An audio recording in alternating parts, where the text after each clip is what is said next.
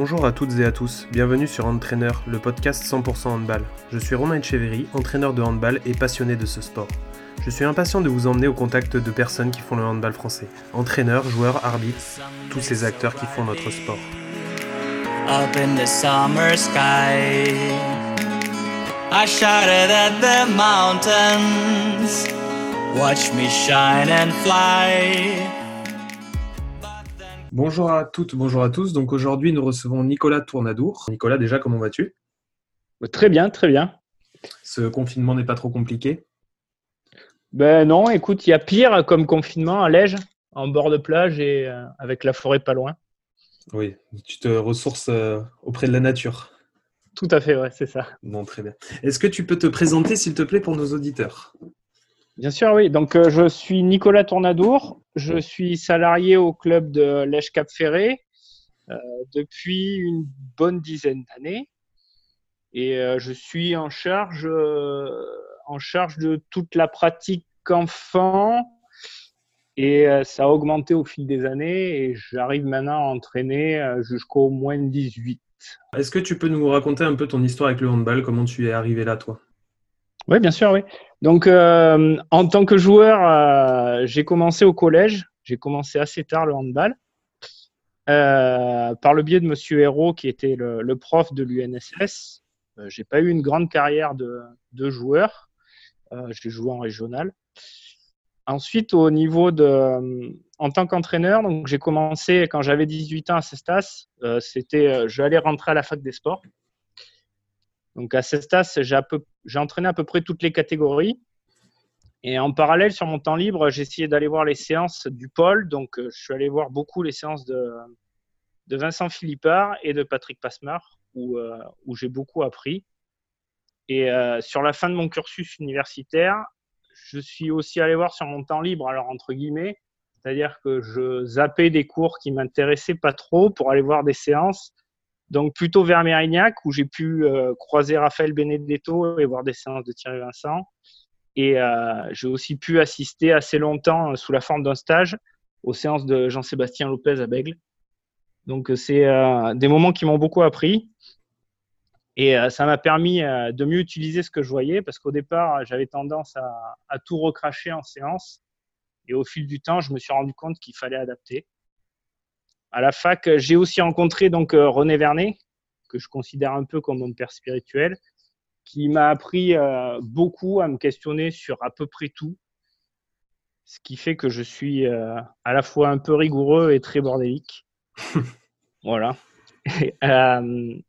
Cestas, en fait, c'était mon club principal. Et ensuite, du coup, j'ai essayé d'apprendre en allant dans d'autres clubs et dans d'autres structures. Ça, c'était la première période un peu de, mon histoire avec le handball.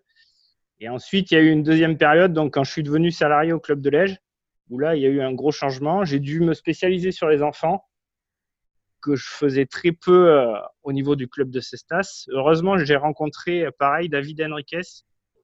Et là, j'ai appris euh, énormément en deux ans, notamment le fait d'être exigeant avec les enfants, et en contrepartie d'être euh, très exigeant avec moi-même pour la préparation des séances. Ce qu'il faut savoir sur le club de Lège, c'est que c'est très éloigné de l'agglomération, donc j'ai dû développer d'autres compétences parce que je ne pouvais pas aller voir d'autres entraîneurs. Donc en fait, j'ai essayé de, construire une sorte de système qui me permettait de progresser euh, au travers des joueuses. Donc euh, en fait, le but c'était de les faire progresser un maximum, comme tout, entraîneur. Et au fur et à mesure qu'elle progressait, elle me forçait à moi-même progresser. Et j'ai eu la chance d'avoir beaucoup de joueuses qui m'ont beaucoup fait progresser. Quelle catégorie t'as entraîné du coup Enfin, quel niveau plutôt en termes de seniors euh, ou puis même de jeunes? Euh, Donc, ben, au niveau des jeunes, le niveau chez nous, c'est euh, souvent excellence. En senior à Cestas, j'étais en charge de l'équipe euh, qui jouait en départemental à l'époque.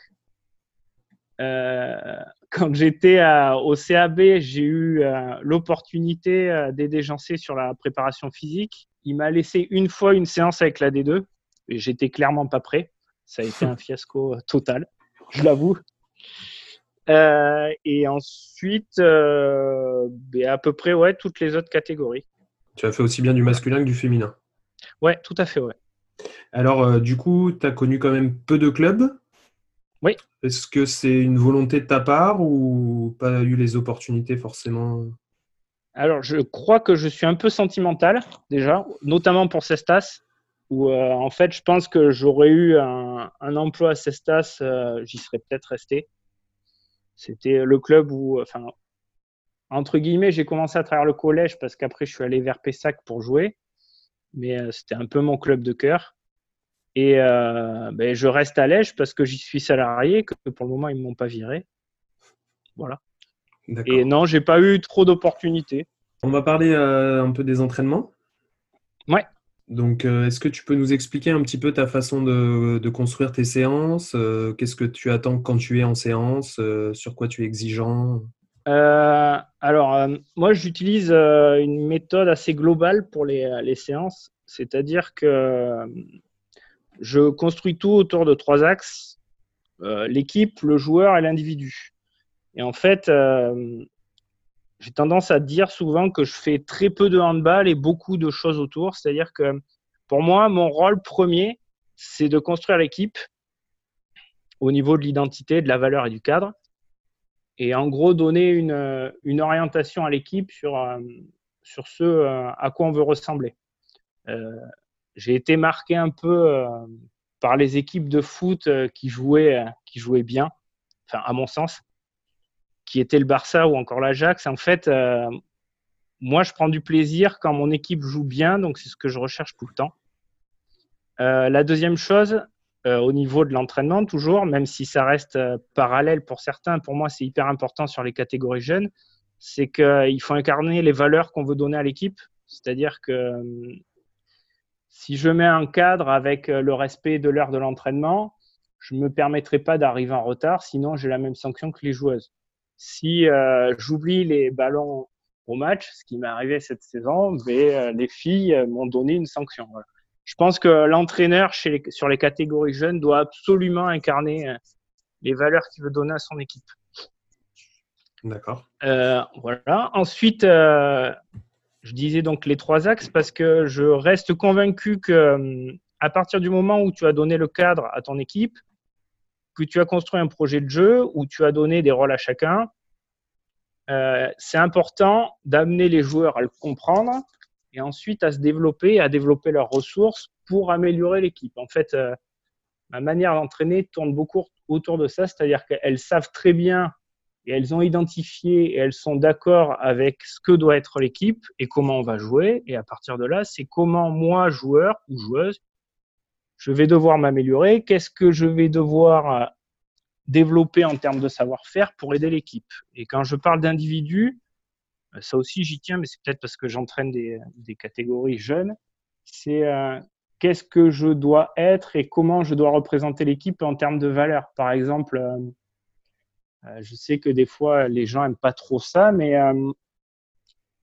vu qu'on cherche à bien jouer et qu'on s'entraîne beaucoup pour, souvent on est amené en début de saison à gagner des matchs facilement. Moi, je tiens à ce que mon, mon équipe reste dans le match et qu'on ne tente pas des gestes euh, n'importe quoi pour montrer qu'on est plus fort ou quoi. Donc voilà, une des, euh, pour moi, quand je parle d'individu, c'est ça. C'est par exemple le respect de l'adversaire, le respect des gens présents, euh, le respect des gens qui sont dans la salle. Voilà, j'essaye d'envisager tout mon processus d'entraînement autour de l'équipe, le joueur et l'individu. Est-ce que justement, tu, comment tu fais pour construire ta séance? Tu es à l'ancienne avec un feuille stylo ou tu as d'autres méthodes? Euh, ouais, moi je suis à l'ancienne. Alors, euh, en général, je commence à la préparer à la sortie du match ou à la fin de la journée quand j'ai eu plusieurs matchs d'affilée. Euh, J'essaye de, noter en fait euh, toutes les situations problématiques ou euh, tous les contextes que j'ai pu identifier pendant le match qui nous ont posé problème ou où on doit s'améliorer. Après ça, je le mets de côté et le jour de ma préparation de séance, j'essaye de refaire vivre le même contexte aux joueurs à travers des situations. Et ensuite, ça peut aller vers des situations techniques si jamais ça fait émerger un, besoin technique, par exemple, ou euh, ça peut être un apport sur la préparation mentale. Ou, J'essaye de vraiment construire mes séances en lien avec ce qu'a vécu l'équipe par rapport au projet de jeu. mais feuille papier. Ouais. Justement, comme tu es passé euh, du senior au jeune, qu'est-ce qui pour toi t'a vraiment frappé dans le changement au niveau entraînement? Alors, euh, il y a une maman, il n'y a pas si longtemps, qui m'a dit que quand j'étais arrivé à Lège, euh, je manageais les jeunes comme je manageais les adultes et que toutes les filles avaient failli arrêter. Ça m'a fait rigoler, mais c'était une bonne leçon. En fait, euh, la grosse différence, c'est pas tant dans l'exigence, je pense. Je pense qu'on peut être et qu'on doit être exigeant dans l'entraînement et dans le managerat des, des enfants. Mais par contre, c'est la manière de parler. Alors, je dis pas qu'il faut pas respecter les seniors, leur gueuler dessus tout le temps ou quoi, mais euh, on, est, on reste des référents pour les, pour les enfants et euh, le moindre mot peut très très mal passer ou être très mal perçu et il faut y faire euh, très attention. Quel conseil tu donnerais à un entraîneur qui débute justement? Ben, Par rapport à mon cursus, essayer de, un maximum d'aller voir les, les entraîneurs qui sont ouverts à échanger je me suis beaucoup euh, développé comme ça. Euh, alors, je ne l'avais pas à l'époque, même si c'est pas si lointain que ça, mais euh, l'accès à Internet aux écoles, aux écoles méditerranéennes d'entraîneurs, aux écoles bretonnes d'entraîneurs, c'est vraiment des sources de, développement assez importantes, je trouve. Et surtout de croire en ce qu'ils font.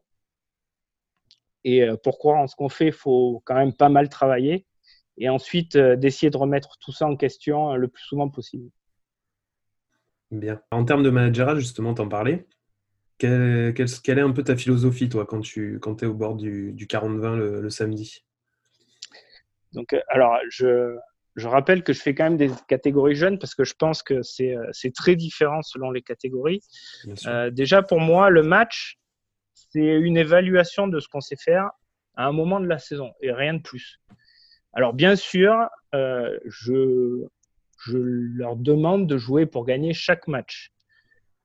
Mais j'essaye aussi de leur faire comprendre que des fois, on peut perdre contre meilleur et que c'est plutôt bien et que ça nous permet d'avancer. Au niveau du coaching, euh, franchement, je m'adapte à l'équipe que j'ai. Euh, par exemple, en termes de rotation, il y a l'année dernière, je t'aurais dit qu'il faut équilibrer les temps de jeu pour fidéliser les gamins. Et j'en suis un peu revenu parce que je me rends compte que dans chaque, dans une équipe, tu as des droits et des devoirs et que partager le temps de jeu pour tout le monde, ça donnait beaucoup de droits, mais très peu de devoirs. Et j'ai eu des joueurs et des joueuses qui en ont un peu joué. Donc, par exemple, au niveau des rotations de, de match, j'essaie plutôt de faire deux tiers où je vais chercher à équilibrer un maximum et le dernier tiers où on gagne son temps de jeu. Alors là, je parle pour des moins de 11. Après, pour des moins de 13, que j'ai déjà pu faire, j'ai tendance à faire deux tiers où on gagne son temps de jeu et un tiers où c'est plutôt équilibré. Mais après, c'est dépendant de chaque équipe. C'est compliqué comme, euh, comme question au niveau du coaching. Mais je pense qu'il faut être vachement moins directif, euh, vachement moins directif avec les enfants et les laisser, euh, les laisser faire ce qu'ils ont, ce qu'ils ont vu à l'entraînement. Justement, est-ce que tu dirais que, alors, Forcément, tu vas me répondre que oui. Qu'est-ce qui a changé par rapport au coach que tu étais euh, quand tu as commencé? À part les catégories, bien sûr. Énormément de choses. Bah, déjà au niveau du coaching, euh, avec les seniors, quand j'avais les seniors, je parlais très peu parce que je considérais qu'elles étaient assez grandes pour euh, trouver les solutions d'elles-mêmes et avec la connaissance du projet de jeu s'en sortir. Avec les enfants, j'essaye de parler le moins possible et de donner le moins de solutions possible. Par contre, je pense qu'il faut leur donner de l'énergie, c'est-à-dire être quand même assez acteur, parce que ça les aide. Et ensuite, être capable, quand il faut, de leur rappeler le projet de jeu, qu'elles ne se perdent pas. En fait, euh, alors, j'entraîne beaucoup plus des filles que des garçons, et euh, je commence à penser que quand elles commencent à perdre le projet de jeu, elles commencent à perdre confiance en elles parce qu'elles rentrent dans des zones où elles ont des incertitudes et que se rappeler ce qu'on fait à l'entraînement et les grands principes d'entraînement, ça leur permet d'avoir confiance en elles. Je pense que ma grosse différence, elle, en fait, j'ai euh, progressé, je pense, humainement et beaucoup dans le handball. J'ai beaucoup appris forcément avec l'expérience, mais plus euh, en tant qu'individu. quelle grosse différence tu mettrais sur le handball féminin que sur le handball masculin? Euh, bah, En fait, euh, ils n'aiment pas trop quand je leur dis ça, mais euh, la différence, c'est que les filles sont très, très carrées et les garçons sont très ronds. Et que j'aimerais bien que les garçons prennent un, peu des filles et les filles un peu des garçons sur les catégories jeunes. C'est-à-dire que les filles gardent leur côté très scolaires et qui apprennent beaucoup et très vite. Parce que du coup, moi, je trouve qu'on peut aller beaucoup plus loin avec les filles quand elles sont jeunes qu'avec les garçons. Et que les garçons euh, acquièrent un peu plus un côté euh, pas scolaire, parce que ça va trop loin des fois chez les filles, mais un peu plus à l'écoute, un peu plus concentré. Personnellement, moi, je préfère les filles parce que j'ai l'impression de moins perdre mon temps quand j'entraîne. Quand tu prépares ta séance, tu arrives euh, combien de temps à peu près à l'avance à la salle? Mais en tant que salarié, en fait, euh, je, vis à la salle. Mais euh, j'essaye de. Alors, quand c'est possible, moi, j'aime bien que quand les gamins mettent le pied dans la salle, tout soit prêt. Parce que ça, je trouve que ça montre euh, une bonne image de l'entraîneur, sa motivation, et que voilà, ils n'ont plus qu'à prendre le ballon et à jouer. Alors après, je conçois que des fois c'est compliqué, mais euh, j'essaye toujours de. Par exemple, si euh, sur les séances où il y a une, une séance avant, euh, les filles, elles ont un travail à faire le temps que je mette en place le, matériel. J'aime pas. Pour moi, une heure et demie de séance, c'est une heure et demie de séance. C'est-à-dire que il n'y a pas dix minutes à perdre à faire des tours de terrain le temps que l'entraîneur il, il, aménage la situation. Il faut vraiment commencer. Au niveau de la planification, est-ce que tu peux nous dire un petit peu comment toi tu gères à l'année tes équipes? Alors, je vais pas me faire des amis. Moi, je je planifie pas ou peu. C'est-à-dire que je ne fais pas de cycle dans le temps. Je sais qu'en formation, on nous apprend beaucoup à faire euh, le jeu du porteur, euh, du mois de machin au truc. J'y arrive pas, sincèrement. Et euh, ça me pose un problème parce que je pense que chaque gamin a une vitesse d'apprentissage différente. Et du coup, mettre des dates, ça me paraît compliqué. Du coup, j'ai trouvé une autre méthode qui m'appartient et qui marche pas trop mal avec moi, mais qui pourra peut-être pas marcher avec les autres. En fait, je me base beaucoup sur le projet de jeu. Euh, mon projet de jeu, il est construit en, en, gros ben, en moins de 11 en attaque et en défense parce qu'il n'y a, pas de montée de balle et d'attaque placée vu que c'est un peu mêlé, vu qu'on est sur du tout-terrain. J'essaye de mettre trois grands principes en attaque et trois grands principes en défense et après je les coupe en, en intention de jeu. Et euh, en fait, je fais plus une périodisation qu'une planification. C'est-à-dire que euh, chaque semaine, euh, les gamins doivent passer sur les six principes de jeu, vu qu'il y en a trois en attaque et trois en défense.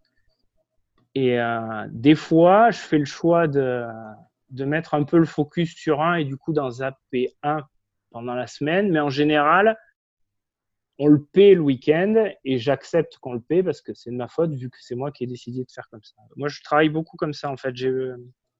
On répète, hein, on répète, on répète et je pense que c'est comme ça qu'on apprend.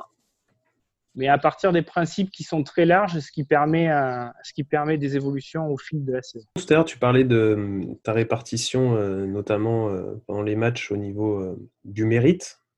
Comment tu euh, analyses ça, toi? C'est sur les comportements d'entraînement, sur les comportements des matchs précédents? Comment tu, tu jauges ça? Alors, euh, sur, les, sur les matchs précédents, non. Sur le comportement à l'entraînement, oui.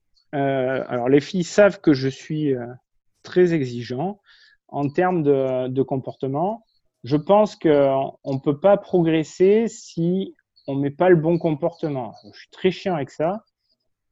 Et euh, du coup, elles savent à peu près si elles se sont bien entraînées à partir de ça. C'est-à-dire que le, rapport au résultat, euh, oui, j'ai réussi tant de fois la situation et tout. Euh, en fait, je jauge pas du tout ça pour, pour le match, mais plutôt comment elles se sont comportées et ce qu'elles ont fait.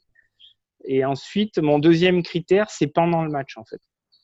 C'est-à-dire, je reste convaincu. Alors, peut-être pas chez toutes les joueuses, mais euh, je reste convaincu qu'il y a des matchs avec et des matchs sans, et que euh, les gamins, ils sont prêts à entendre à peu près tout si on est juste avec eux. C'est-à-dire que si il y a une gamine, je la fais pas jouer et que je lui dis bah, écoute, ce jour-là, étais un peu moins bien que d'habitude, même si c'est la meilleure de l'équipe, elle le, elle le comprendra. Par contre, j'essaie de faire très attention à à pas me baser sur le niveau, mais vraiment sur le comportement. Moi, je suis, euh, je suis beaucoup euh, pendant les matchs sur euh, des axes un peu mentaux, si tu veux, avec la combativité, l'exigence, et celles qui sortent de ce cadre-là perdent un peu du temps de jeu, peu importe le niveau.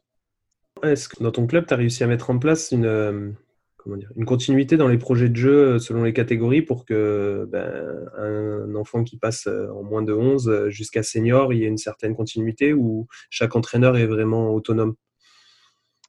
Alors déjà, ce qu'il faut savoir chez nous, c'est qu'on a, on a Gilles Giron qui est au, comité de Gironde. Et du coup, on, échange pas mal avec lui sur les recommandations du comité. Et on a à peu près construit notre cursus de formation autour des recommandations du comité, même si des fois on y fait quelques entorses selon les équipes qu'on a les joueuses qu'on a dans les équipes. Mais, euh, mais globalement, ça suit. Après, euh, c'est pas parfait parce que c'est souvent soumis euh, aux différents entraîneurs. Et moi, en tant que directeur technique, je pense que chaque entraîneur a des choses qu'il préfère et des choses qu'il n'aime pas. Et euh, je me vois mal dire à l'entraîneur moins de 18, euh, bon écoute, dans le projet de formation, il fallait que tu passes par là, mais euh, et en fait se rendre compte que lui, ça lui plaît pas du tout, quoi. Imposer un dispositif ou quoi. On essaye par contre de faire un suivi des joueuses. Alors ça s'est lancé cette année où avec aucun lien sur le dispositif, par exemple, on va essayer de voir où est-ce qu'elle pourrait jouer, à quel poste, et qu'est-ce qu'on peut lui apporter pour qu'elle évolue euh, dans l'équipe Fagnon qui joue en National 2. Alors sur des cursus plus ou moins longs. On essaie de travailler beaucoup autour de la joueuse. Et alors comment tu, comment tu mets en place ça? Tu peux nous expliquer un peu? C'est une bonne question parce qu'on est en train de le mettre en place euh, cette année. En fait, euh, moi, j'ai en charge de l'école de hand au moins de 13 au niveau des entraînements, vraiment. Et je suis aussi entraîneur sur ce qu'on appelle des passerelles chez nous, c'est-à-dire qu'on mêle deux catégories pour faciliter euh, le passage d'une joueuse d'une catégorie à l'autre. Du coup, je vois à peu près toutes les joueuses. Et euh, on essaye de faire des réunions techniques pour essayer de voir les besoins sur les équipes seniors et quelles joueuses pourraient y accéder plus ou moins vite. Ça, c'est le premier truc. Le second truc, c'est euh, on essaye, on essaye d'amener nos entraîneurs seniors à venir voir jouer les gamines quand elles sont en moins de 15, en moins de 18 par exemple, pour que eux, ils nous donnent des pistes par rapport à leur connaissance du niveau de jeu. Par exemple, euh, l'entraîneur national de la nationale 2 va attendre des choses différentes de l'entraîneur de la pré-nationale en termes de jeu et de savoir-faire. On essaie de travailler autour de ça. Alors, si je te dis que le métier d'entraîneur est une drogue, qu'est-ce que ça t'inspire?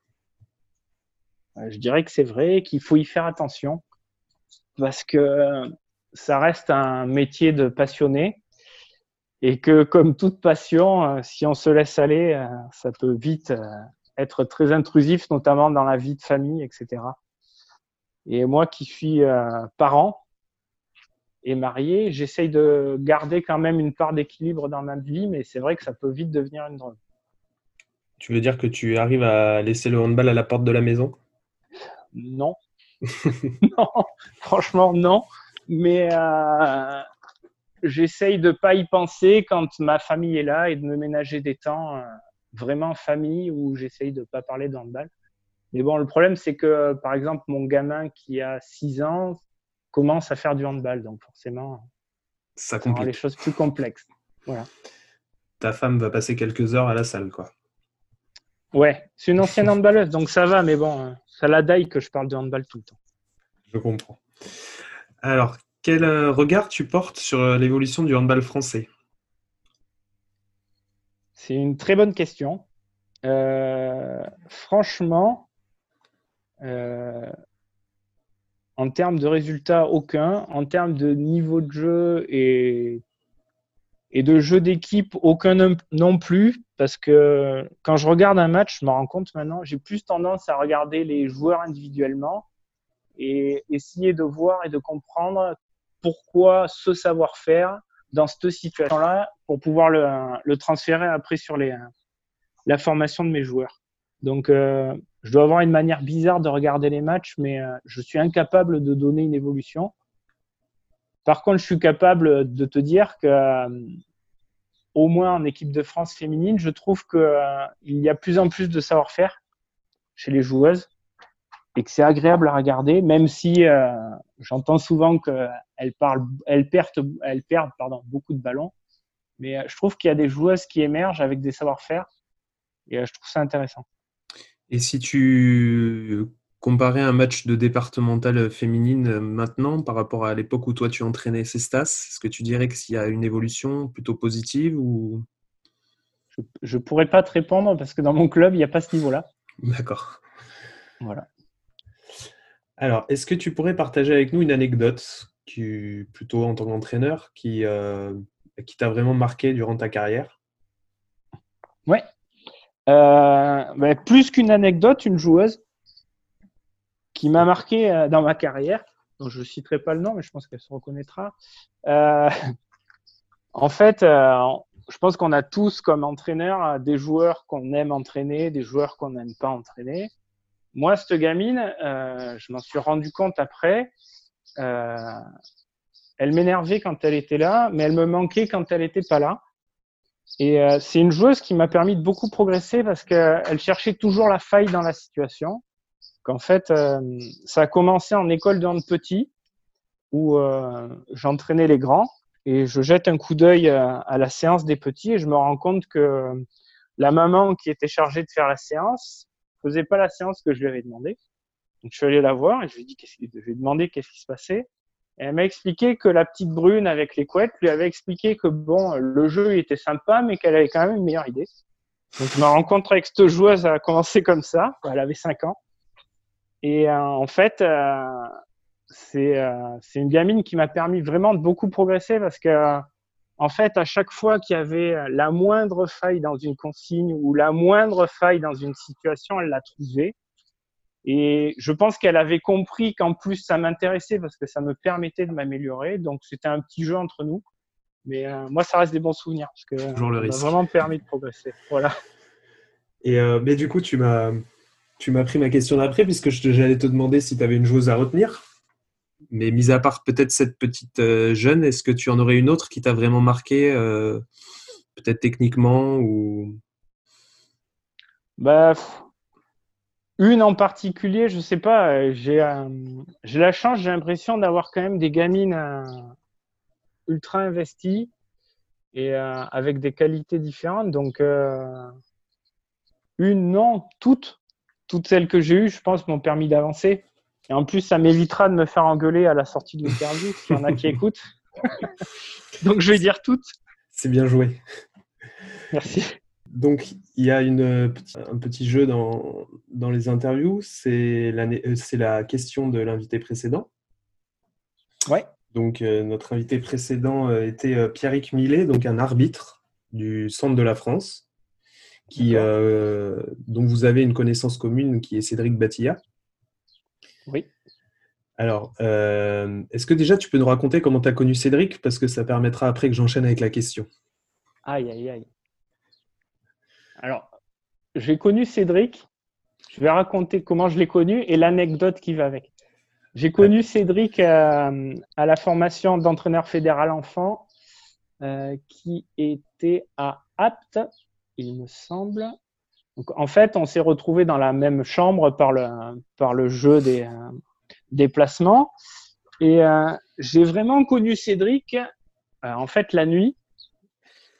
Euh, on va se coucher après euh, avoir bu un, petit apéro en fin de journée de formation.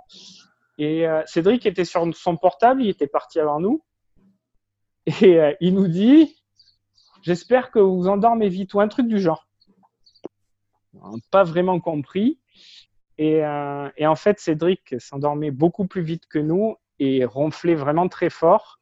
Donc, je me souviens que j'étais avec Pierre-Yves Medina et que lui s'est retrouvé avec son, coussin à dormir dans le couloir de l'hôtel et moi dans ma voiture en sachant que je passais en pédale le lendemain. Voilà ma rencontre avec Cédric Batia. Ben, tu vois, c'est une anecdote que nous partageons puisque j'ai eu la chance de dormir dans une chambre d'hôtel avec lui aussi la nuit et j'ai fini dans ma voiture également. Ah. Donc je, je compatis avec toi complètement. Merci. Euh, donc la question de notre invité était est-ce que tu as connu Cédric avec des cheveux ou est-ce qu'il avait déjà les cheveux courts? Parce qu'il faut savoir que Cédric, plus jeune, avait euh, beaucoup, beaucoup, beaucoup de cheveux. Et je l'ai connu que avec les cheveux courts, mais a priori, il est parti sur un nouveau projet capillaire qui l'amènerait à avoir les cheveux longs à nouveau. C'est ça. D'accord. Alors ensuite, donc, ça sera à toi de poser une question pour notre prochain invité qui sera euh, Anthony Santandreux, qui est euh, salarié comme toi euh, du club de Sam, donc à Marseille, club garçon. Donc tu es complètement libre sur ta question. Euh, ça peut être handball, pas handball, c'est toi qui vois. Euh, je vais lui demander comment, pourquoi est-ce qu'ils n'envisagent pas la défense homme à homme dans la formation des enfants? Dans, la, dans le quart sud-est, tu veux dire ou? Je crois que euh, je crois que eux, euh, ils, construisent tous tout à partir de la zone chez les enfants en termes de savoir-faire. D'accord. Et de cursus de formation, il me semble. D'accord. Je pense pas dire une connerie. Mais je crois qu'ils sont beaucoup autour de ça. Je lui poserai la question et puis on verra, on verra ce qu'il en dit. Ça permettra au moins d'avoir une réaction et peut-être une explication, donc ça sera intéressant quoi qu'il arrive. Eh ben, je vais te remercier déjà Nicolas, parce que c'était un moment très sympathique et puis euh, encore une, une, autre vision du hand euh, toujours, euh, toujours intéressante et ça fait voilà, c'est très enrichissant d'avoir des, des, visions d'un peu tout horizon. Et puis je vais te confier le mot de la fin, donc ça va être à toi de nous de conclure cette interview. Je t'en prie. Je souhaite un bon confinement à tout le monde. Restez chez vous, et retourner dans les salles rapidement. Très bien. Merci beaucoup, Nicolas. À bientôt. De rien. Au revoir.